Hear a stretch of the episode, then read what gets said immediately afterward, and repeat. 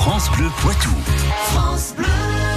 Comme tous les matins, bien sûr, on va euh, parler d'histoire sur France Bleu Poitou, puisque Patrick Citeau euh, nous a rejoint et c'est toujours un plaisir d'être en sa compagnie. Et dans les histoires du Poitou, on va jusqu'à Champdenier en Deux-Sèvres. C'est un marché de Noël qui se déroule euh, demain dans cette commune qui possède un imposant château. Demain de 10h à 19h, le marché de Noël se déroulera en effet à la salle des fêtes de Chandonnier. Créations artisanales, produits régionaux et animations pour les enfants sont au programme. En préambule de cet événement, le lancement des illuminations de Noël aura lieu ce soir.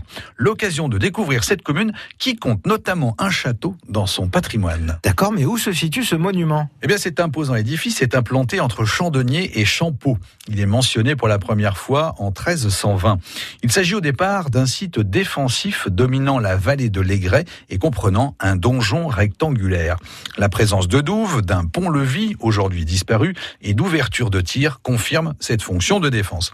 Historiquement, Nuchez abritait au XIVe siècle la seigneurie de Saint-Denis. Le château passe par mariage à Jacques Montalembert. Ce nouveau propriétaire entreprend la reconstruction en 1437. En 1559, Léon de Nuchez rachète le château et l'ensemble des terres. Thibault, sieur du Planty, en fait ensuite l'acquisition en 1714. Le château reste dans cette famille jusqu'en 1920. Dans les années 80, le lieu connaît un usage inédit. Une de ses nombreuses dépendances accueille en effet une discothèque.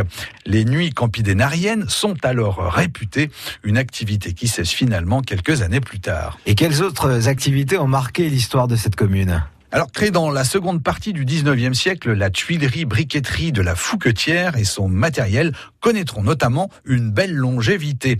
Le four implanté en 1878 fonctionnera ainsi jusqu'en 1982 tout de même. L'entreprise bénéficie d'une situation idéale. La matière première pour faire les tuiles se situe ainsi à deux pas du four. Une carrière d'argile se trouve en effet tout simplement en face de l'entreprise de l'autre côté de la route.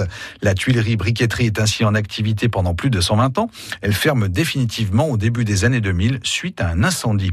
Chandonnier a depuis lors continué à écrire son histoire. Récit au cœur de la Gâtine, dont une nouvelle page sera tournée demain avec le marché de Noël. Merci pour cette histoire, euh, Patrick. On vous retrouve sur FranceBleu.fr. France Bleu Poitou.